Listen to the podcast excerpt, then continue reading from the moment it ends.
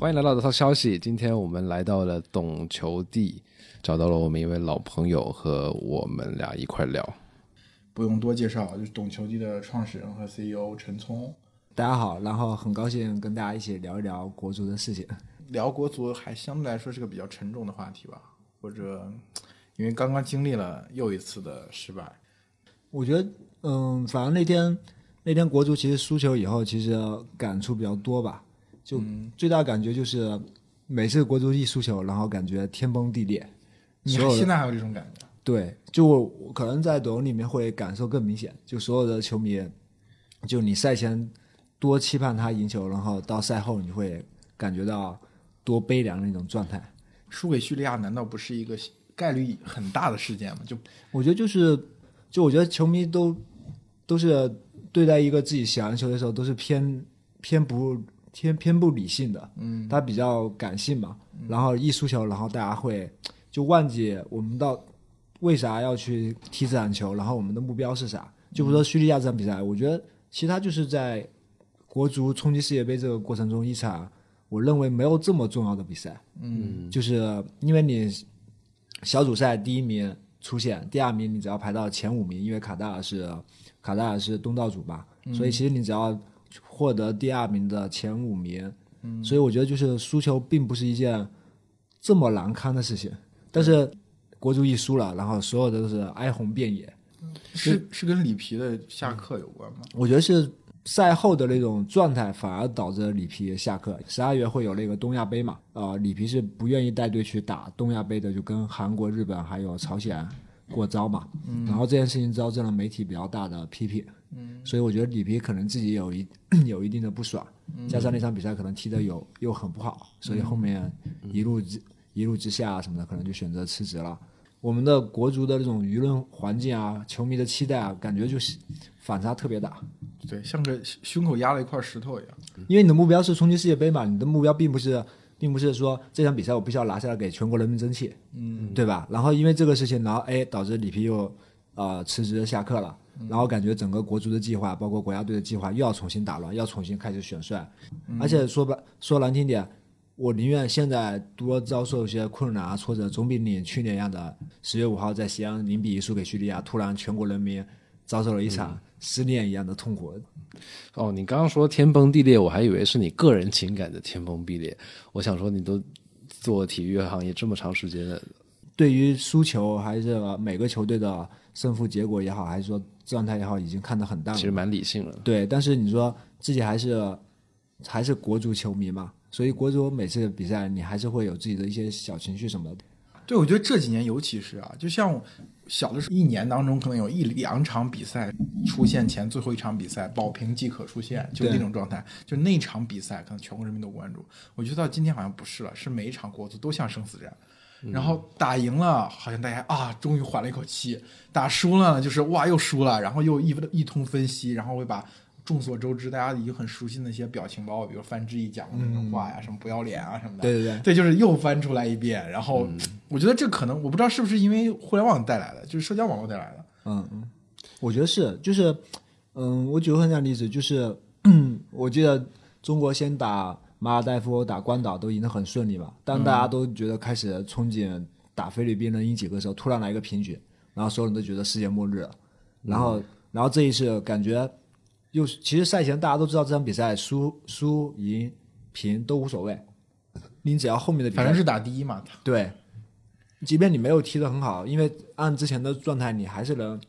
就你核心就是确保出线嘛。嗯，对。但是实际上，好像大家对对输没有任何预期一样的。嗯，但我觉得那个没有预期，可能真的是因为社交网络也好，还是说整个网络太发达，每个人都开始爆发声音了。嗯，然后加上我觉得真的是国足在整个舆论或者说媒体那里，真的是一种吃力不讨好的状态。对他已经标签化了，被妖魔化为那种负面的社交网络上的传导的情绪，它就是个负面的热搜标签。每二年世界杯中国队打进小组赛，大家都知道打那个小组赛的结果会是什么。对，资深的球迷也知道，看了土耳其队那些在五大联赛踢球的球员，大家都知道凶多吉少。但是那个时候很奇怪的，我们的球迷我印象很深嘛，当时目标是进一球拿一分，拿赢一场嘛。嗯，这种带节奏就是说，有我我觉得可能跟情感也有关。其实我觉得你肯定踢不过巴西，踢不过土耳其土耳其，然后哥斯达黎加你可能能拼一拼，但也不确定嘛。对对，但是实际上这个小组结果说白了，你进世界杯已经 OK 了，你拿七万，你第一次进世界杯就要进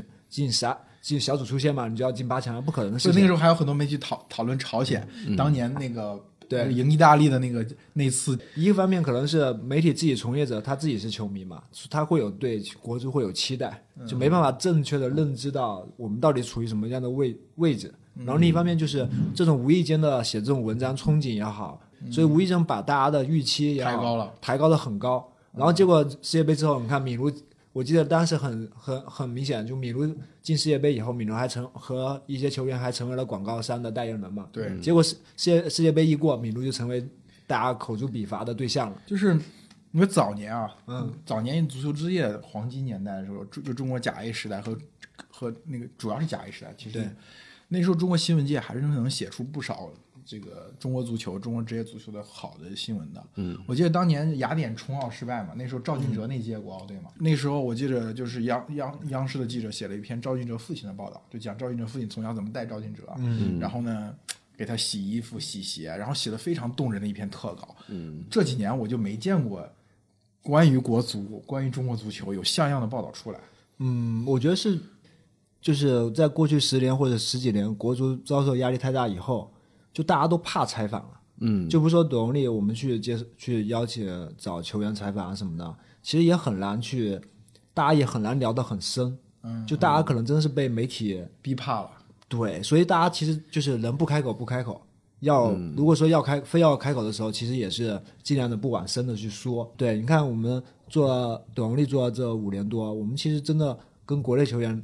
真的你说访谈里面愿意说的特别多的，就那些其实可能是退役球员。嗯。第一他可能的压力小一点，对，比如说像呃，然后我们当年做的不是像董方卓这样的，就可能大家对他有很大误解，他自己也有很强的去表达的意愿的时候，就这种其实会让大家知道，哦，原来我们球迷看到的足球世界跟球员自己的足球世界是不一样的。你讲到舆论压力，因为今年我是比较看篮球比较多，然后今年男篮世界杯上，就是最后输掉之后，姚明下达了一个命令，就是每一个运动员退出通道经过媒体的时候，一定要当着媒体，就是一定要接受媒体采访，邀请你采访，就哪怕讲几句都一定要讲。我觉得。就是在篮球领域，好像也有同样的事情发生。不仅是这个是一个传染病吗？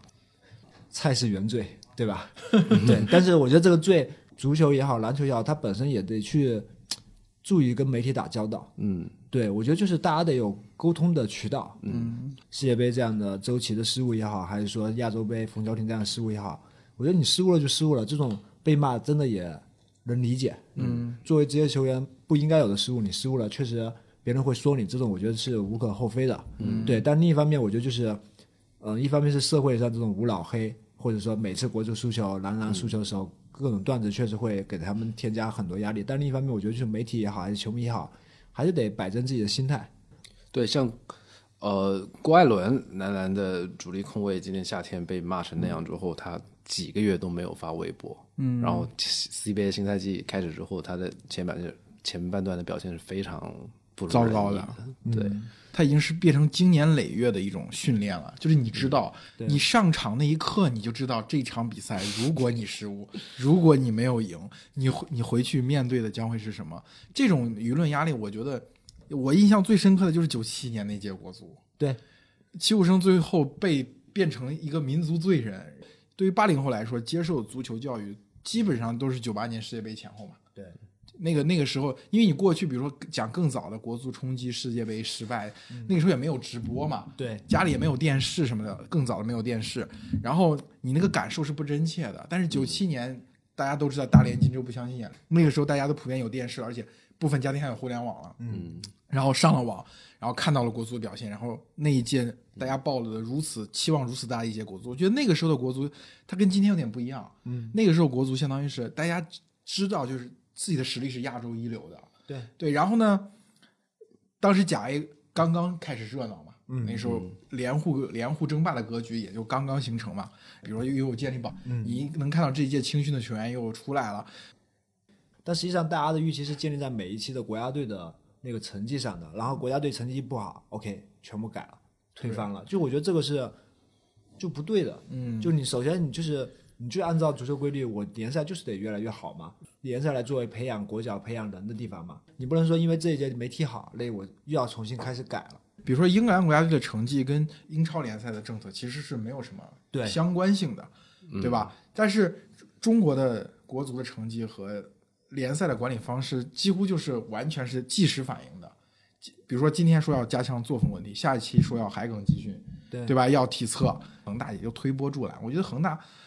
虽然许家印想表现自己愿望非常强烈，但是我觉得俱乐部和国足之间，你尽量还是要有一个区隔，就让让球员，比如说他国足表现不好，他回俱乐部了，像回到回家一样，嗯，对吧？他他不要形成联动效应，就是你国足踢不好了，然后这边啪俱乐部一个政策我觉得是因为国家队的成绩和联赛其实它是个不不同步的状态。对对，就不是说你现在的那一波人，有可能他就是，呃，现在的国脚很多国脚可能就是那一波当时足球最荒漠的时候起来的人。那你不能说现在成现在的中超不行，对现在中超有可能他是培养下一届甚至是更下一届，不是说那可能他开花结果可能是十年之后了。对球迷的资质水平是需要提升一点的，因为他看不到嘛，他能看到的是呀，中超年薪已经开到这个水平了，怎么国足还这么差呢？然后他会形成了这对个这个高额年薪的这种仇视。我觉得有的时候对于权力的这种滥用或者是这种错误的使用，球迷他他只是觉得这个政策可能疏解了他的情绪嘛，嗯，对他情绪这种是一种是一种对冲，他只要情绪上对冲完成了，他才不管这个政策到底是不是真的有用。就不是说，所以说你看每次国足一输球，就各种黑黑料的新闻啊什么出来，有可能是杜撰啊或者怎么样的。但实际上，你说高薪，就说高薪这个问题，我觉得球员高薪不一定是坏事，你只有高薪了才有。你说足球环境这么差，我每天要面对这么多舆论压力，这么多球迷骂，我不应该拿高薪吗？对对不对？我不应该。如如果说如果说我又每年拿很低的薪水，我又天天被别人骂，你说换我是家长，我有孩子，我会愿意让我孩子去踢球吗？不可能的事情，嗯，对不对？尤其是中国这种就是文化和教育环境下，就很难做到有很多个性的球员，嗯，就很难，就是球员很就大家都是随大流的。如果说你不是跟大家的价值观是一致的，会认为你这个人特立独行。但是中国球员也好，还是中国的社会也好，这样的是不好生存的。嗯，所以其实你说要在国足也好，还是说中国找出一个球员，他能球技又好，又能扛住任何压力，我觉得这太难了。对，球迷有的时候是把国足和中国的优势项目，比如说这个游泳队员，嗯，对吧？比如说跳水队员、乒乓球队员拿了多少钱，你国足拿了多少钱？跳水队员会国家拿回来多少金牌？你呢？有的时候或者说跟女足比，说女子项目就拿两三千的工资。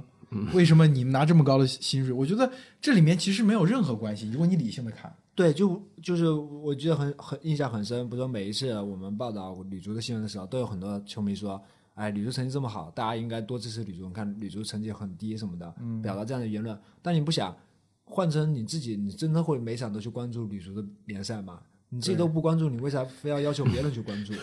这样的联赛？哎那我们聊了这么久，还一就是就是在说舆论和球迷的这个问题，所以这个环节是在你们看来是现在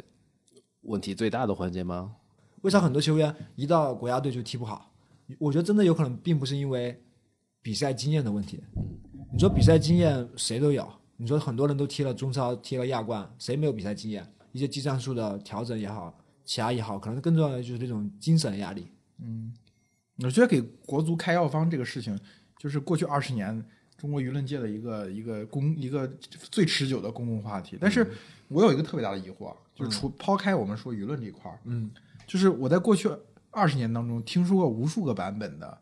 中国足球的根本问题是什么，嗯，对吧？有比如说营养啊，或者人均的体育设施啊，对吧？上体育课的时间呐、人才的供给啊，包括我们说这个联赛的商业环境啊，对不对？法律的监管啊，还有甚至于包括这个呃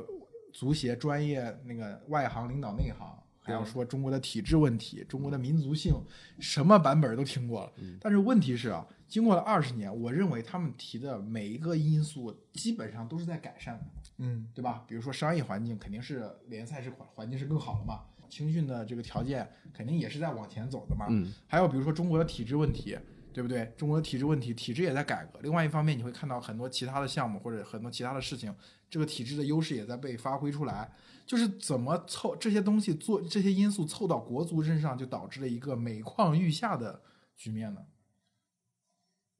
归根结底是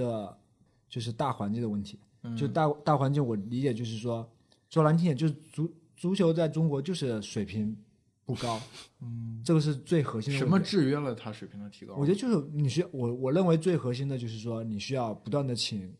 越优秀的人过来，让他们来带你，而不是说你天天去瞎指挥别人。哦，瞎指挥，嗯，这个瞎指挥主要指的是技战术就我觉得领导就是领导层面我觉得是任何方面都是这样的。就比如说媒体会认为，我操，这傻逼教练，对吧？然后那个人会说，哎，这球员各种去说嘛。所以你觉得，比如说里皮最后的，就是其实不是一场特别重要的比赛之后愤然辞职，是不是跟这个有关系？我觉得是里皮最大问题，可能还是因为媒体和球迷给给的压力，就大家都不懂，就为啥里皮不带东亚杯？反正在我看来，我觉得里皮不带东亚杯，我有时候我也不能理解。但我自己另一方面，我是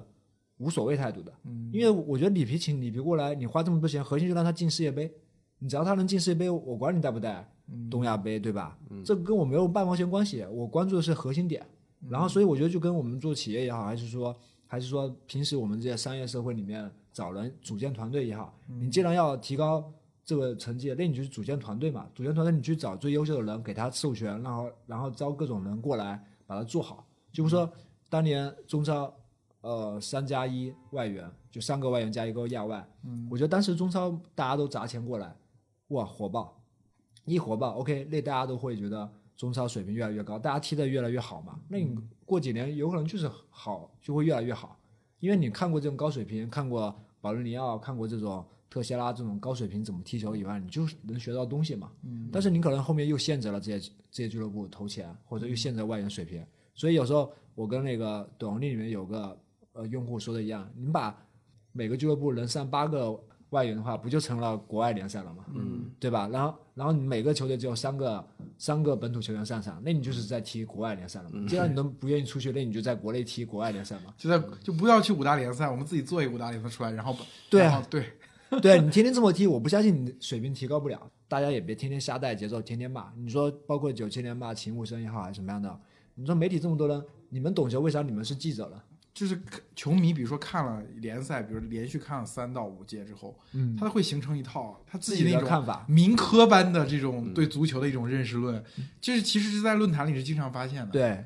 媒体还有那种资深球迷，他们所组成的一个半专业的圈子嘛。这个半专业还有解说员，对对半专业的圈子会导致他们面对专业这个专业专业的教练、专业的球员的时候，他有一种嗯自信。对。就是他可以评价你，他觉得你有资格评价你，但实际上他们用的材料或者他们用的这个知识体系，可能相对于专业来说，它落后几年。对，就比如说我去我去国外看别人去备战比赛的时候，人家会去算这个这个门将他是用什么脚，是惯用脚，然后你要逼抢，你要从他左边还是右边逼，不让他用哪个脚去传球，他会气到这种地步。包括像那个当呃那一次我们二比二叙利亚那场，本来那场其实如果保持赢球，可能就进世界杯预选赛至少了嘛。嗯，对，最后为啥？包括他们在骂吴磊那个，就是当时一个单刀射门，而不是带带那个角球区。我觉得可能就真的跟大家的一方面经验有关，一方面就是你看的很容易，但是对于线上踢球的人来说并不是这样的。对，有可能，有可能说难听点，有可能就是那个时候，我理解，有可能就是那个时候吴磊真的跑累了，真的没力了，就想顺带着射脚门算了，对对吧？有球迷有两种，踢球的球迷跟玩实况的球迷。对，我就是所谓的懂球帝嘛。我觉得就是，所以看多了以后，你觉得，哎，就是他有很多这种状态不一样的，嗯你刚才说那个需要一个专业人领，其实，在体育运动，我看其他项目嘛，就比如说呃乒乓球，那刘我们就有一个刘国梁，对就是？当年羽毛球有李永波，对对吧？你会发现中国的优势项目其实是有一个那种类似于专业的掌门人，对，他他能他他能够其实平衡好，比如说这个官员那边嗯政府的，就是比如说体育中心的领导，嗯，然后舆论媒体，然后下面这个球员嗯、球迷，然后被最后把这三方面的力量能够挡在这个训练的门外面，嗯。然后在场地里面他说了算。嗯，我觉得这个东西呢，在国足这里就基本不存在。我觉得我觉得两个问题吧，一个问题是说，你像、嗯、什么羽毛球、乒乓球，人家是世界冠军，嗯，人家就是这个领域的 number one，嗯，真的就是专业是无可置疑的，嗯，对。但是足球这个，第一，你自己国内没有这样的人人才对吧？然后第二，你外来人其实他是需要时间去适应和去。就我举个例子，我觉得里皮如果他在意大利，他可能可能跟记者聊很多战术，可能记者也懂，国内也好，还是国内的媒体也好，什么的，他们也懂吧。但是我觉得就是第一，里皮可能不信任他，啊，对，第二，我觉得就是大家也没办法有个很好的顺畅的交流渠道。里皮过来，除了这种赛赛前赛后的发发布会啊和那种正常的央视采访以外，对于他的新闻报道也好什么的，其实更多出自于意大利媒体。这个其实就蛮难。但是我觉得，比如说上届的蔡振华，我觉得他还蛮好的。我自己觉得，其实足协只要不出什么特别昏的招，不是以前当年提议什么南北分区南北分区这种，其实就是你按照正常的欧洲的模式来做联赛、做国家队，我觉得就能解决很多问题。但是我觉得，恰恰是因为大家太关心国足了，所以有时候我觉得很不自然。就举个例子，你看这一次，呃，别人都是踢完联赛一周之后踢国家队，对吧？我们是早早的先把中超先停一周，先继续，哦对吧？然后一般国家队的比赛都是一周两场比赛，刚好国足因为踢完叙利亚没有正式比赛了，OK，下一周大家放假回俱乐部了。然后其他俱乐部说，我这次有世界杯预选赛，OK，我踢完周三一般是周四嘛，亚洲是周四踢完，那也 OK，而且大家再飞另一个地方，周二再踢一场。所以你看韩国什么的，可能我这周踢完，呃，周四踢完场比赛，我周二又踢一场什么比赛，然后大家再返回去。我就觉得，就我们这种东西都没有跟国外去对接，包括联赛，你说中超联赛，动不动就，动不动就一个赛季中断成很多很多个片段，就说因为国家队，哎，你需要国家队让步。对你需要停一场，比如说十一月还是十月份，只有一场比一轮比赛或怎么样，就是太互相就互相这样委曲求全，反而导致所有东西不能按照一个正常的节奏去走。过了多少年，管办分离了。你看英格兰国家队当年太惨了，嗯，对吧？每一年主教练啊那种什么情色的绯闻啊什么的，对这点，中国跟英格兰还是挺像的。但是英格兰后面开始注重注重青训嘛？你看零零年欧洲杯惨败嘛，零零年欧洲杯就是希勒、阿兰希勒那一届，欧文那一届，对吧？后来开始注重青训，到现在越来越多球员起来，当然人家有那个基础嘛。我们这边就完全国家队只要一输球啊，一出局啊，欧文每次都是以国家队这个结果再来导致，再来再来推导你要做什么样的足球文化或者足球的环境，哎，这东西是一个悖论啊。长期来说，像比如说我刚才提到中国，呃那些优势的项目，我他不管外面可能有什么声音，赛场上或者训练场上我说了算，我能制定一个连贯的连贯的政策。比如我据我所知，郎平确实是有这样的优待的。对，欧雷，我觉得他是因为他有自己的权威和自己的光环逐步的加持的，但国足是一个越来越被别人看扁的东西。然后这时候我觉得，就没办法有这样一个人嘛。对那姚明，我觉得姚明可能跟郎平更像吧。对啊，对啊，姚明那为什么篮球也这样呢？我觉得篮球篮球世界杯打成那个成绩，我觉得并不算差。哦，我觉得可能跟国足比起来不算差吧。可是大家因为大家经过这几年对姚明改革的信心对信心之后，其实还是有落差的，你预期会稍微调我。我举个例子，不是说我不算一个篮球迷啊，但我看 CBA 我看不下去，我就觉得 CBA 这节奏，他看 CBA 感觉就是所有的外援一个人打一面，然后感觉 进攻半场进攻反手的时候，感觉到处都是空档，就没有人敢做动作。我觉得这样的联赛得出这样的成绩，我觉得是很正常的哎。对，CBA 在篮球联赛当中的地位跟中超在足球世界当中的地位有什么区别吗？嗯，C 篮球不一样嘛，篮球其实说白了，我觉得只有 NBA 和欧冠嘛，和欧冠联赛比较有那个嘛。但中超其实说白了，在世界足球至少还是一个愿意花钱的联赛。嗯有有商业价值的。对，一直有一种声音说，中国足球还不如回到专业主义时代，因为在专业还产生了很多球员，比如说你像篮球，你你刚才举例全是在专业时代形成的嘛，对，培养出来的。然后足球，我们印象中最强的国足，九七那届的国足，大部分球员，比如郝海东八一队出来的嘛，嗯就是那个，你觉得这种观点怎么样？我觉得回不去了。孩子也好，现在年轻人，大家从小接触手机、接触电脑，对吧？不是真的纯粹热爱，谁会去踢足球呢？刷抖音，刷各种。现在大家生活条件也好了，也不是这么富，生活比较富足，谁会愿意真的出吃苦，天天这么练？朱婷是因为真的家里条件很差，所以要去练体育。对，或者说，或者是要不就是你家里条件很差，你真的想通过体育来改变命运，对，我觉得发自内心的参与足球运动的人肯定更多吧。现在想要通过足球改变自己的命运和改变寒门背景，我觉得不现实。也有一种声音嘛，就说很重要的一个原因，说中国不像那种拉丁美洲或者非洲国家，普通家庭的孩子没有办法通过教育改变命运，所以这个时候体育可以改变命运。我不知道你们对这个观点是怎么看？我觉得有足球这件事情，你获得不同的社会地位也好，财富也好，包括巴西嘛，包括这些地方都是这样。但我觉得中国确实在这一块会缺少很多这种原始动力。相对于其他国家，可能确实我们国内的就是经济发展和整个的整个的这种 GDP 发展也好，还是说社会完全没有固化嘛，大家是有机会通过通过很多机会去改变命运的，比如说像高考，比如说像后面的创业也好，还是说怎么样的一些东西也好。但是，所以就它对足球这个，它只是一个可选项，嗯，对，它不是一个必选项。但是对于很多其他的国家，我觉得一方面它确实，它就像一个独木舟，虽然也会要淘汰很多人啊，但是我觉得日韩好像不是，是反而是反例，因为日本、韩国的贫富分化程度跟国内看到他们的职业体育或者说他们的国家队在过去二十年的进步是非常快的。我有时候觉得是因为社会发展的发展问题，就比如说你看踢球的状态，有可能从未来过去二十年到现在一直是延续的。啊但是你去看我们现在的国家也好，现在的中超的球员也好，跟原来李金羽啊、李玮峰那一代啊相比啊，我觉得就是会缺少很多东西，就是国呃那种什么专业体制下遗留的那些好的东西好的东西没有遗消失了没有继承下来。啊，对我今天还跟他在楼下我们俩聊呢，我还说我说你看早年中国，因为他不是很熟悉足球，啊我给他普及一下。对我说早年早早年甲 A 的时候连沪争霸嘛，啊我说我仔细想了一下，为什么连沪争霸？你你仔细想想，大连背后是整个东北，对，然后上海，东北跟上海是，比如说在八十年代之前是中国工业基础最好的两个地区，对对吧？就普遍的都是国企，然后都是产业工人，然后家里面双职工，其实环境还是不错的。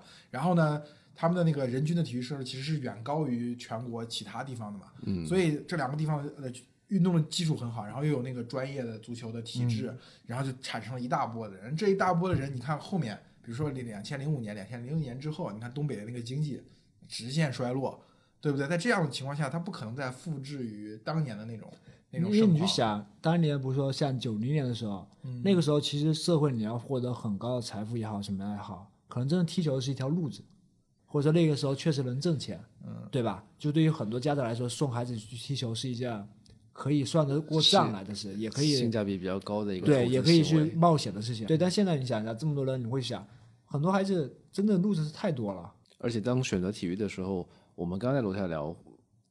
会不会他更愿意是希望让自己的孩子去一些稳定的中国强项的项目，举重、田径、游泳，举重我就不可能。我觉得，我觉得有些项，比如说游泳，就是水上运动可能。嗯你看美国中产阶级为了把孩子送到藤校，他往往会让他去选择一项体育运动嘛。对，这体育运动可能就是我们看起来相对来说比较贵族的运动啊，击剑，嗯，对吧？游泳项目，对，对吧？还有像比如小众的，比如皮划艇啊、嗯赛艇啊这种项目，对，就是中中国的有些传统的项目，比如你一看这个运动员的这个整体的身体状况，嗯，比如举重可能就是个重灾区，不是啊对，不是很好。当然，没真的没有奥运冠军渠道，就是嗯你看的基基本上就是省级在全运会中参赛那些队员嘛。那边李海鹏的那个成举重冠军冠军之死。在练体育这个池子里面啊，他的那个最好的那个人才反而集中在那些相对来说比较小众的项目上。打乒乓打得好，人家请几个世界冠军或者是国家队教练过来看一下，就知道你这个东西是不是苗子，对吧？有可能就培养就培养成功了。现在中国中产阶级家长他的想法是一定要让孩子接受全世界最好，他可能全世界去想，对吧？孩子去哪儿读书，去哪儿拿身份，对吧？如果足球这个一个套餐，我们当做一个未来孩子成长的一个套餐摆在家长面前，确实对中国家长是没有任何吸引力的。就家长看过孩子这种训练什么，我觉得大部分人都会很残忍。你就像孙兴民这种，就他父亲要求他颠球，有时候颠颠几个小时，对吧？类似这样的，就是你真的要成为一个职业运动员，甚至要很高的时候，你真的不是说，哎，我每天快快乐乐训练就能解决就能解决这个问题。我记得丁俊晖的父亲是带着他全世界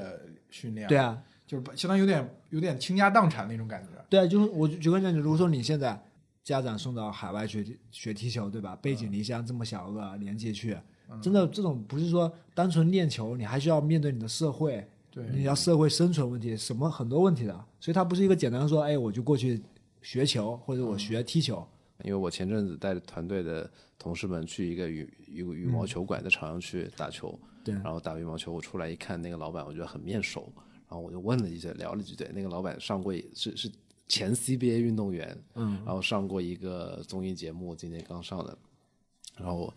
他其实是北大毕业的，然后因为打篮球特别好，就保研了。保研这两年就一直在选秀 CBA 选秀嘛，选了第三年才选中，是一个很高的顺位，是呃首轮第七位的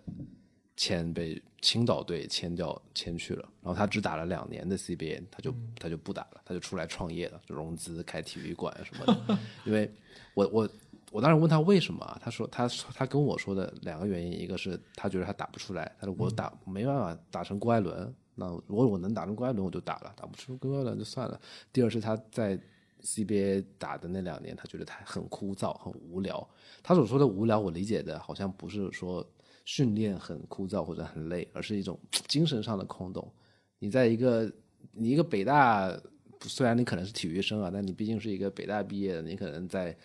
更脑力激荡的环境、精神生活更丰富的的的大学教育里毕业之后，到了一个俱乐部，然后你发现落差很大，这个俱乐部好像死能跟你聊的人就没没没几个人。对我觉得核心是因为你俱俱乐部本身也就是一个天天训练比赛，对吧？然后嗯，啥都围绕这两个转的，以比赛为第一结果的，就是我觉得没有这么想的这么美好。嗯，对，欧洲还好，欧洲可能因为城市也小，就说白了就是你弄完以后你还可以再反正也没事儿干，不如去训练。对，哎，我觉得你说城市这个事儿，我有一个比较大的感触啊。比如你去日本、韩国，包括你去台湾，你会觉得这个第一次工业化发展起来的国家，它的那个人均的占地面积是大很多的。嗯，你会发现他们都是一户建嘛，都是一一家一个宅子，就像我们过去农村一样。然后呢，就它的那个体育体育设施其实都是孤零零的散落在嗯这么一大块土地上的。但是我们的城市化其实已经很晚了嘛。那我们城市化的时候，摩天大楼的技术都成功了，到处都是钢筋水泥，城市利用率也很高。其实你要找一个像足球场那么大的独立的体育空间，其实是很难的，嗯，对吧？这种情况就导致美国的项目，你看都占地很大。我觉得这跟美国的这个 国家的空间是有关系的，因为我们这种城市空间其实它有比较有利于小项目，它不太利于大项目，因为大项目占地太大，尤其是这种足球我觉得是一个是占地，第二个可能就真的是，我后来看了一下，国外人太无聊了，一到周末，呃，每天就是喝酒，酒吧喝酒，喝酒你总要看个什么吧，看比赛呗，对吧？然后一到周末无聊就在外面晒太阳，晒到太阳，哎，晚上了，那我们大家一起去看个球吧。你说国内我们又安全，然后每天又这么多生活娱乐，又这么多朋友，自己人口也多，对吧？你说我踢我干嘛要跑到足球场去踢球了？有时候我也会想这个问题，就是所以所以就是我们的消费依托于互联网这个消费特别的繁繁荣。对反而导致了我们的体育文化在在这个大家的文化选项当中，其实它就变成一个小选项。而且现在我我经常有一帮互联网圈的人，我们一块打王者荣耀，嗯，就是其实感觉很近似于竞技体育的那种对啊对啊协奏所以中国的电电竞其实是很屌的嘛。你就想一下，你想欧洲像德国，德国这种国家，你可能以前是那种本来就是欧洲最发达的国家嘛，对吧？有可能上午就是在上午上课，下午就开始德国人就喝啤酒，对吧？也没啥事做，然后经济发经济水平很发达的时候，你又不需要去工作，很多人又不需要工作，那你干嘛？真的是，你可能就是参与各种体育运动去玩。高水平球员为啥愿意去什么拜仁啊，很多大俱乐部踢球？我觉得除了人家俱乐部规范以外，还有就是始终很多。就你看到这么多球迷每周给你唱歌、为你鼓掌，你去看国外直播，你会发现，只要一个球员拼命跑，即便他踢得不好，很多球迷也会鼓掌。北京台吧，不是做一个三杆洋枪的那个纪录片嘛？其实三杆洋枪不是特别优秀的职业球员，但是当时在北京，他们给了国安球迷非常大的这种鼓舞，所以很多年之后，然后北京北京台去做这个三杆洋枪的节目的时候，这三个球员非常的感动，非常的受用。为什么呢？其实他们在真正国外的那个职业体育中没有获得这么高的对地位。对于他们的个体来说，嗯，那个情感的归属是很很高的、很大的。对你说那个国外球迷跟球队之间的感情啊，在国内啊，确实相对来说比较薄。对，就是他他因为因为怎么讲？比如我看过一本书，讲那个 城市体育，体育跟城市之间的关系。嗯，欧洲那些传统的豪门跟他们球迷之间的连接那么强的，就是因为这些球队一开始只是普通的体育会，对，对，就是这个城市发展的过程中，然后有了公共设施，有了体育设施，然后呢，大家去练体育，然后练着练着呢，形成了这种协会，然后随着经济的不断发展，它最后变成了职业化的球队。这个成长过程，它跟当地的社区是一起发展的，但是到我们这儿呢，它是外来的东西，嗯嗯，就是通过市场化的手段，我行政命令引进的一个球队，然后在这儿落地生根。你比如说，这个就像大连队这么好一支球队，跟当地的球迷的情感连接这么深，但是他面对市场，面对有些比如说甚至跟政治相关的东西的时候，他就是消失。而且我们有这个迁移的传统，这就导致，你像我在北京，但是我根本就不想关注北京当地的俱乐部，你就想回恒大，因为我不是这的人，而且我进入那个环境之后会觉得很不适，好像因那是北为中国的中国的。迁移太太频繁了，对尤其是现在人口流流动性很强，所以大家的这种归属感更不会这么强烈。嗯除非说你自己家乡，自己家乡有可能跑到另一个城市，你也不会这么关心了。就是北京的外地的来北京的白领很难支持北京国安的，没有那个感情基础。就联赛的发展会发展更多的专业球迷出来，就他们看现场的比赛也好，还是看电视直播也好，他能知道这足球是怎么运转的，不会有这么多外行，或者说，就你见过现实里踢球，或者说或者你自己参与踢球，或者你孩子参与踢球，对，或者你看看到这种高水平的近距离的比赛的时候，你因为你这样会有人会去跟你讲什么，你可能会越来越懂得足球到底怎么做的。因为说白了，你说梅西怎么踢球的，你这么远天天大电视看的，你怎么知道别人别人也不认识你，别人也不跟你讲这些东西，对不对？对，我记得当年我看唯一一次现场梅西踢球，倒不是去巴塞，零八年奥运会。嗯，奥运会当时我就追着梅西看阿根廷的小组赛到最后嘛，你那个时候现场是会触动你的，那那个感受和看电视直播是完全不一样。但是我非常印象深刻的时候，那个时候梅西踢比赛，阿根廷赢了，全场在高呼谢亚龙下课。对，所以所以说很多东西就是你联赛发展到一定阶段，有专业球迷，大家越来越就进步了嘛。所以其实球迷也得进步，球迷越来越进步了，对吧？你骂的越来越理性了，不是一种无脑骂了，对吧？加上你的大家这个联赛里面的水平越来越高，才能把这个大家再才能提高嘛。所以这样总结下来，球迷是中国足球最大的问题。我觉得算一部分，一小部分。因为你想嘛，领领导为什么频繁插手足球呢？是因为他社会影响力大，对对吧？那媒体人写写这些东西也是给球迷看嘛。对对，如果他写特别理性的流量高，那他就不会去写那些骂街的文章嘛。他写骂街的文章编那些段子，是因为有流量嘛？对。那这样总体看来，就是球迷是最需要提高知识水平的。当年我我跟一些当年九七年冲击世界杯的人聊，就是这样的，就是大家会觉得本人还好好的，就凭一场，我觉得客场什么因素都能出现，对吧？嗯然后本人好好的，媒体一说，然后中什么媒体大幅一宣传，对吧？说中国足球又要让大家失望了，然后大家 本人队员们大家还信心满满，突然想一下，好像也就本确实挺危险的。不是这样一说，反而会，但球员会知道说，其实比赛是踢出来的，越踢会越好。但是大家那种状态又会导致你束手束脚。对那，包括你上面的那种指挥也好，上面对你的施加影响什么，都会潜移默化的出影响。然后最后最后发现，我靠，你可能真的就差了一两分，或者你当时好好踢一下，不要放弃，你可能就出现了。或者说中国足球等到哪一天大家都不关注了，或者说触底就反弹了。就是说难听点，就中国足球 实在是因为影响力太大了。我举个很简单的例子，你说男篮世界杯或者什么篮球，对吧？除了这种世界杯和这种奥运会，嗯基本上你说你中国男男子篮球队打了什么比赛，谁关心你，对不对？然后谁在朋友圈发这些东西很少，除了这种铁杆篮球迷，我没见过说其他的人来参与起哄，对不对？但是国足，我觉得真的是因为这个 IP 也好，这个东西影响力太大了。我觉得对于球迷来说，有的时候是一种他需要情绪的补偿，补偿完了就好了。比如说，我们俩都是国际米兰球迷，对对对，